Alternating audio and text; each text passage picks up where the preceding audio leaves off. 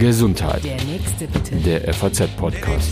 Herzlich willkommen zu einer neuen Folge des FAZ Gesundheitspodcasts. Mein Name ist Lucia Schmidt und ich freue mich sehr, dass Sie heute dabei sind.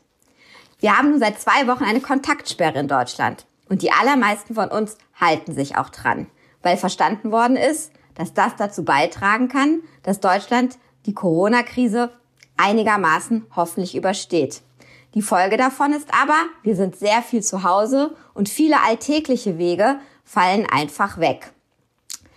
Aber es gibt auch eine positive Entwicklung zu beobachten. Und zwar, die Menschen haben jetzt viel mehr Zeit und nutzen diese Zeit, um Sport zu treiben. Auf der anderen Seite, wie eben schon gesagt, Insgesamt bewegen wir uns aber sicherlich sehr viel weniger, als wenn wir sonst zur Bushaltestelle laufen, zum Einkaufen vermehrt laufen, uns mit Freunden treffen. Aus diesem Grund, weil es eben diese beiden Medaillen gibt der Kontaktsperre, haben wir uns entschieden, in diesem Podcast mal das Thema Sport in Zeiten von Corona anzuschauen. Also wir wollen der Frage nachgehen, wie kann ich mich denn in diesen Zeiten sportlich betätigen und was sollte ich tatsächlich dringend tun, um nicht richtig einzurosten? Mein Gesprächspartner ist Professor Dr. Sven Ostermeier. Er ist leitender Orthopäde und Sportmediziner an der Gelenkklinik Gundelfingen bei Freiburg. Mit ihm will ich heute darüber reden, wie wir trotz viel Zeit zu Hause uns bewegen können und warum Joggen nicht immer für alle die allerbeste Idee ist. Herzlich willkommen, Herr Professor Ostermeier. Ja, schönen guten Tag. Grüße Sie. Ich habe es eben schon gesagt, es gibt im Moment nicht so wahnsinnig viel gute Nachrichten ähm, zu vernehmen. Aber eine der Dinge, die man eben positiv beobachten kann, ist, dass sehr viele Menschen rausgehen ins Frühlingswetter und dort Sport treiben. Vor allem fangen sie an zu joggen. Sie sehen das gar nicht äh, nur positiv, Sie sehen da auch was Kritisches. Warum denn? Nun, auf der einen Seite ist es eben positiv, dass man sich bewegen kann und äh, dass man an die frische Luft kommt, aber kritisch ist es eben dadurch, dass äh, viele von denjenigen, die jetzt mit dem Joggen anfangen, das vorher nicht wirklich gewohnt gewesen sind und nun einfach sich überanstrengen in dem, was sie tun. Sie beginnen also mit Aufgaben oder nehmen sich Strecken vor, die sie nicht wirklich bewältigen können oder die ihr Organismus einfach nicht gewohnt ist ähm, durchzuführen und dann gibt es eben die entsprechenden Probleme dadurch. Jetzt nehmen wir mal an, ich wäre so jemand von denen, also eine Frau oder auch ein Mann im mittleren Alter, eigentlich äh, sonst gesund und auch nicht total unsportlich wenn ich jetzt sage, Mensch, diese außergewöhnliche Zeit nehme ich als Anlass, um eben wieder mehr joggen zu gehen, weil das macht meinen Kopf frei, da komme ich mal raus. Wie kann ich es angehen, damit es gesund ist? Nun, man sollte sich vielleicht weniger Strecken vornehmen, sondern vielleicht eher Zeiten vornehmen. Also nicht einfach sagen, ich will jetzt zweimal um den See laufen oder ich will fünf Blöcke schaffen, sondern eher, ich laufe jetzt 20 Minuten, ich laufe 30 Minuten und das würde ich dann nach und nach steigern. Und dann freut man sich eben, wie viel man in diesen 20 Minuten einfach schafft.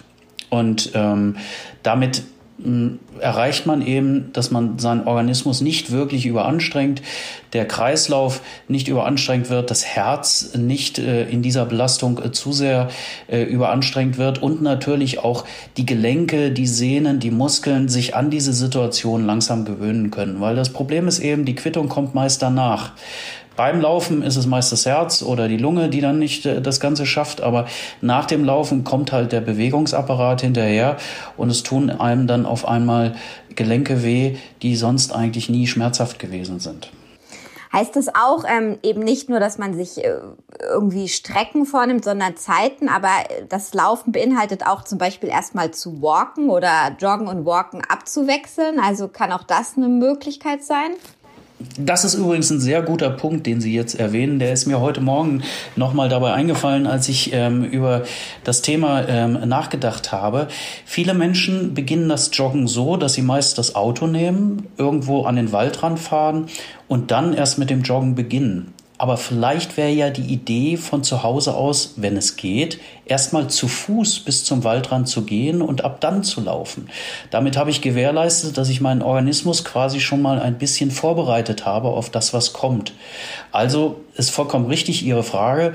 Man kann durchaus erstmal mit flottem Gehen, heute Neudeutsch natürlich Walken genannt, ähm, loslegen, um dann eben vielleicht eine entsprechende Zeit dann zu joggen und zu laufen. Nun haben Sie ja nicht nur die Warnung an die, die jetzt sozusagen übermotiviert ähm, in die, in, sich in den Sport oder in das Joggen stürzen, sondern Sie sagen auch zu denen, die eigentlich auch im ganz normalen Alltag, also in Nicht-Corona-Zeiten, joggen gehen. Sie sollen es sozusagen nicht übertreiben. Mehr als dreimal soll man nicht joggen gehen in der Woche, obwohl man vielleicht jetzt mehr Zeit hätte. Was steckt da dahinter? Ja, das ist die Erholung für den Organismus. Wir wissen aus der Sportwissenschaft, ähm, das hat man vor allen Dingen auch bei äh, solchen Sportarten herausgefunden, wo es auch um Muskelaufbau geht und Muskelkräftigung. Da weiß man, dass der Muskel eine Zeit der Erholung braucht. Also im Moment sind ja die Fitnessstudios äh, geschlossen, aber auch dort bringt es überhaupt nichts, jeden Tag die Gewichte zu schwingen, weil man eben weiß, dass der Muskel für seinen Aufbau eben eine gewisse Zeit braucht. Und deswegen dreimal pro Woche bedeutet, ich habe jeden Tag dazwischen einmal Pause. Also rechnerisch ist es ja dreieinhalb, aber es geht einfach darum, immer einen Tag Pause dazwischen zu haben und dann wieder die Belastung ähm, äh, zu erreichen oder zu haben. Jetzt haben wir übers Joggen geredet. Was einem noch auffällt, also zumindest mein Gefühl, die Menschen fahren auch mehr Fahrrad im Moment, also zumindest sind mehr auf dem Fahrrad unterwegs. Ähm, sieht das da eigentlich äh, ähnlich aus? Muss man da auch bestimmte Dinge beachten äh, für den eigenen Körper, vor allem auch für die Gelenke? Oder ist beim Fahrrad eine andere Sache? Im Prinzip kann man die meisten Dinge äh, beim Fahrradfahren auch übernehmen. Also vorwärmen, aufwärmen, ähm, die Gelenke entsprechend dehnen und dann auf den Sattel schwingen, ähm, vollkommen richtig. Ähm, beim Fahrrad sind es natürlich vielleicht etwas andere Strecken, die man dann zusammen, äh, zurücklegt. Also auch dort ist die Zeit eben besser, dass man sagt, okay, ich mache jetzt einfach ein Fahrradtraining für 20, äh, beginnt mit 20 Minuten und dann steigern vielleicht auf 30, 40 äh, Minuten, um äh, dann entsprechend die Strecken auszuweiten. Aber auch da nicht über den ähm, äh, nicht über die, die eigene, das eigene Maß, das Ganze übertreiben, ähm, langsam anfangen, um eben auch hier wiederum den Organismus nicht zu überlasten. Da sollte man schon aufpassen. Wenn wir jetzt immer vom Überlasten des Organ Organismus sprechen, können Sie da mal so ein paar äh, Fakten und Daten nennen, woran ich merke, jetzt habe ich es übertrieben? Ja, also äh, früher gab es ja mal die Initiative Trimming 120. Ich weiß nicht, ob Sie sich an die noch erinnern können. dass äh, der eine oder andere kann das. Es geht ja äh, so ein bisschen um Blutdruck, Puls, der nicht übertrieben werden sollte. Man sollte vielleicht wirklich mal, ähm, der eine oder andere hat ja sicherlich so eine Smartwatch oder so eine Sportwatch, wo er einfach seinen Puls äh, überwachen kann und das ist schon eine ganz gute Grenze. Also wenn der, die Herzfrequenz über 120, 130 geht, dann merkt man schon, da ist nicht der Organismus überlastet, keine Frage. Aber er ist schon ganz gut angestrengt. Das heißt, da sollte man schon ein wenig drauf aufpassen, dass das nicht überschritten ist. Jetzt habe ich gesagt, ähm, es gibt eben diese beiden Medaillenseiten. Die einen machen mehr Sport, die anderen machen weniger Sport oder bewegen sich einfach viel, viel seltener, weil man eben die ganze Zeit zu Hause ist, zu Hause arbeitet und nicht mal mehr den Weg zum Büro oder im Büro auf verschiedene Stockwerke hat, etc. Wir machen jetzt diese Kontaktsperre, das Homeoffice schon ähm, eine gute, also Kontaktsperre eine gute Woche oder zwei und Homeoffice machen manche sogar schon länger. Gibt es da so Anzeichen, dass ich merke, ähm, oh je, ähm, mein Körper reagiert da schon drauf? Ist, sind es Schmerzen, sind es Verspannungen, ist es Unwohlsein, dass ihm einfach tatsächlich auch die alltägliche Bewegung fehlt? Sicherlich. Also ähm, einerseits äh, kann man es natürlich daran merken, dass man schneller aus der Puste ist. Aber ähm, wenn Sie schon selber sagen, wenn man im Homeoffice arbeitet, wann hat man dann diesen Test? Man muss ja keinem Bus hinterherlaufen, weil man ja nicht mehr Bus fährt. also insofern ähm, äh, muss man da einfach äh, schauen, auch wenn so Müdigkeitserscheinungen auftreten, man sich nicht wirklich mehr konzentrieren kann, weil Sie wissen, äh, dass einfach auch zu einem gesunden Geist ein gesunder Körper äh, dazu gehört. Man fühlt sich oft müde in solchen Situationen, viel eher müde und äh, abgeschlafft ähm, als man es sonst eigentlich äh, bemerken würde. Sicherlich Verspannungen, Verspannungen ähm, führen einfach dann auch zu entsprechenden Schmerzen, vor allen Dingen auch im Schulter-Nackenbereich. Und das, das sind dann schon ganz gute Anzeichen, dass man hier eben zu viel am Bildschirm in einer Position gesessen hat, die Muskeln hat zu sehr erschlaffen lassen und dann muss man eben auch zusehen, auch in dem Fall ähm, am Bildschirm entsprechend sich so zu trainieren, auch wenn man eben nicht laufen kann, um eben diesen Beschwerden vorzubeugen. Da haben Sie ja einige Ideen sozusagen entwickelt. Ich würde gerne mit Ihnen mal so einen Tag im Homeoffice ganz kurz durchgehen. Und zwar, ähm, jetzt gehen wir eben davon aus, ganz normal, ich äh, stehe auf, ich trinke meinen Kaffee oder frühstücke, mache äh, meine sogenannte Morgenhygiene, so und dann würde ich ja normalerweise Richtung Arbeit aufbrechen, aber jetzt gehe ich einfach nur einen Raum weiter an meinen Schreibtisch. Was kann ich in diesem Zeitraum vielleicht schon machen, um so ein bisschen mehr äh, in Gang zu kommen, ein bisschen fit zu bleiben? Ja, ähm, also generell geht es natürlich immer darum, dass man versucht, in irgendeiner Weise seinen Körper in der Bewegung zu halten. Da gibt es natürlich verschiedenste Sachen. Durchaus äh, kann man auch mal auf der Stelle ein bisschen treten, also so, als wenn man auf der äh, Stelle gehen würde. Das äh, bringt äh, quasi die Muskulatur in der unteren Extremität gut in Schwung. Das wärmt ein bisschen auf. Vielleicht verringert es auch einfach seinen Kaffeekonsum, ähm, so dass man hier ein bisschen mehr aufwacht. Ähm, die eine oder andere Kniebeuge ähm, ist sicherlich auch ähm, ähm, empfehlenswert, wenn die Knie das mitmachen. Ähm, das kann man äh, versuchen ähm, und dann auch, ähm, und da komme ich dann auch auf die nächsten Stunden, die man dann am Bildschirm äh, verbringt, sollten durchaus mal in verschiedenen Positionen sein. Was der, derjenige, der die Möglichkeit hat für einen höhenverstellbaren Schreibtisch, ist natürlich da am besten dran ja, im Stehen arbeiten, im Sitzen arbeiten, vielleicht mal mit einem Hocker. Vielleicht hat der eine oder andere zu Hause sogar die Möglichkeit, sich aus einem anderen Zimmer so einen Hocker zu besorgen, um einfach mal in einer anderen Position am Bildschirm zu arbeiten. Jetzt haben Sie ja ähm, sozusagen im, in, der Vorbereitung ähm, mir, mir auch gesagt oder geschrieben, eine Idee ist auch, dass man während dem Lesen, wenn man viel lesen muss, ein bisschen hin und her läuft. Das habe ich jetzt genau. einfach mal ganz kurz genau. ausprobiert und muss sagen, das fand ich extrem schwierig, mich da zu konzentrieren und im Raum äh, äh, nicht ständig äh, so ungefähr gegen die Wände zu rennen. Ähm, haben Sie da noch einen Tipp, damit man das irgendwie sinnvoll umsetzen kann? Also erstens glaube ich Ihnen das nicht, dass Sie das nicht können, weil Sie können das jeden Tag, weil Sie nämlich auf Ihrem iPhone sicherlich schon laufend durch die Stadt gegangen sind und haben Ihre Nachrichten nachgeschaut. Also deswegen glaube ich das nicht. Ich glaube, das können die meisten Menschen schon ganz gut im äh, Laufen etwas lesen, nur sie sehen dann, was genau passiert, nämlich genau das, was eben auch die, denjenigen passiert, die mit ihrem iPhone lesen durch die Gegend laufen. Sie laufen gegen Straßenlaternen. Bei Ihnen zu Hause ist es halt die Zimmerblume.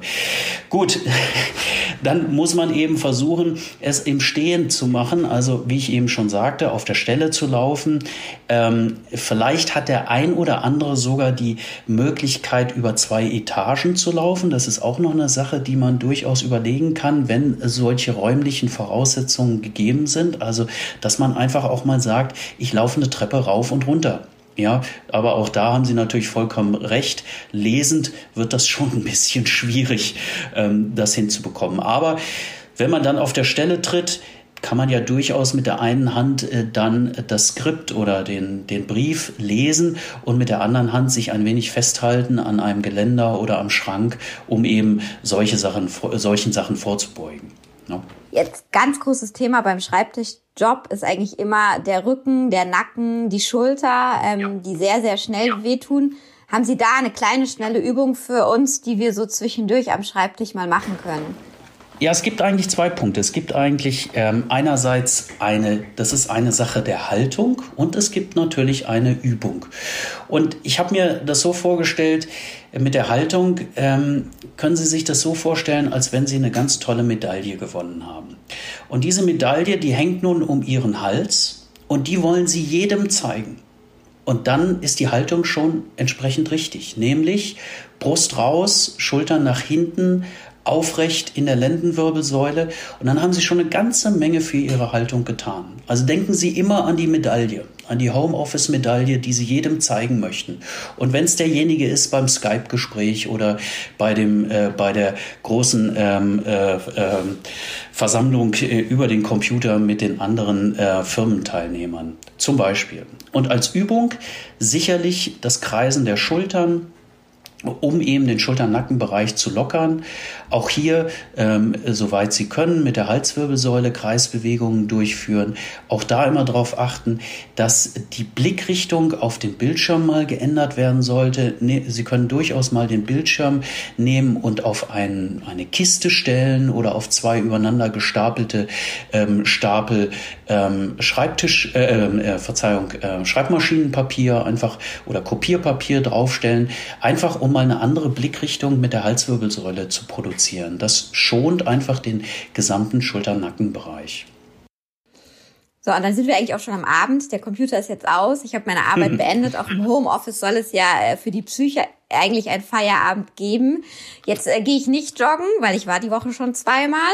Mache ich dann meine Kniebeugen vor dem Fernseher oder ein paar Bauchübungen oder wie gehe ich Richtung Bett? Mhm. Bevor Sie das machen, kann ich jedem äh, ähm, äh, empfehlen, der mit Kindern unterwegs ist, Sie machen einfach erstmal Musik. Nehmen Sie Ihre Kinder zusammen, nehmen Sie Ihre Frau und dann wird einfach mal getanzt. Machen Sie Ihr Zimmer zu einer kleinen Disco, machen Sie die, die Musik laut und bewegen sich dadurch. Das ist zum Beispiel auch was, um einfach ähm, wieder in die Familie hineinzugeraten. Und dann abends sicherlich können Sie versuchen, vor dem Fernseher solche Übungen machen, Kniebeugen, soweit es geht. Nicht jeder schafft es einfach auch von der ähm, von den Kniegelenken her kann man äh, durchaus machen. Bauchmuskelübungen sicherlich einfach mal in der ähm, äh, Vorhalteposition auszuprobieren. Der eine oder andere hat vielleicht sogar die Möglichkeit, ähm, Yoga-Übungen zu machen, aber auch das muss man natürlich entsprechend können und die entsprechende Technik dazu haben. Und das übersteigt vielleicht den einen oder anderen. Ähm, vielleicht gibt es da sogar entsprechende Übungen, die man auch beim, auf äh, entsprechenden äh, Internetkanälen herausbekommen kann. Aber da muss man eben äh, die, äh, sehr vorsichtig sein, weil gerade Yoga natürlich eine ganze Reihe von Vorkenntnissen erfordert. Jetzt möchte ich äh, gegen Ende unseres Gesprächs nochmal zwei andere Themen anschneiden. Und zwar, Sie haben ja normalerweise eben nicht mit äh, gesunden Menschen zu tun, die jetzt plötzlich im Homeoffice arbeiten oder viel mehr Zeit für Joggen haben, sondern Sie haben ja eigentlich mit Menschen zu tun, die eben an chronischen Erkrankungen des Bewegungsapparates äh, leiden und auch ganz speziell an Gelenkschmerzen. Für diese Menschen fällt jetzt oft die Physiotherapie, die Massage eben aufgrund unserer Beschränkung im Moment weg.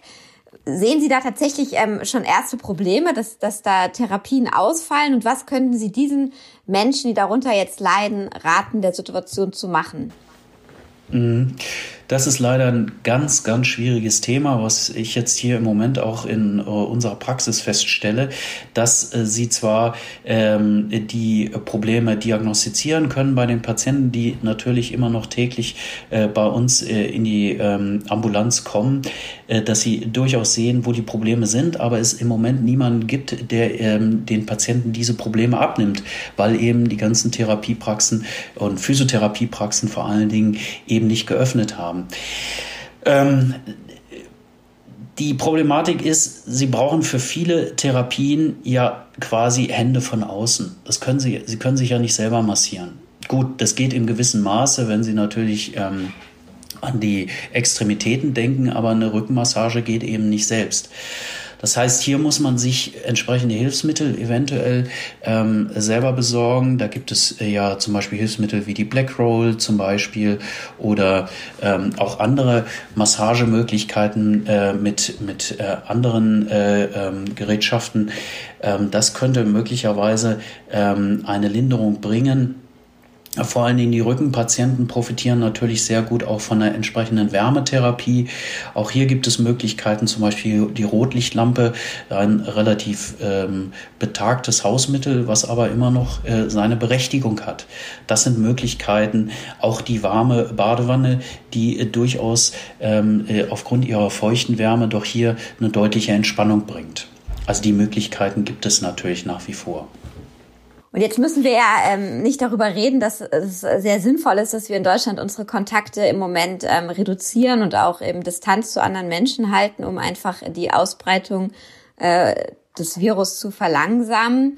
Ähm, es steht aber ja immer noch im Raum, dass im schlimmsten Fall diese, diese Kontaktsperre zu einer Ausgangssperre werden könnte. Wir hoffen das jetzt einfach mal nicht, dass sich Erfolge zeigen. Ähm, was ist da jetzt mal von der äh, Infektionsgefahr, die wir jetzt mal kurz ausblenden? Was denken Sie da als ähm, ja, Sportmediziner drüber? Was macht das mit den Menschen, wenn wir da noch mehr, äh, ja, noch mehr uns zurückziehen müssen?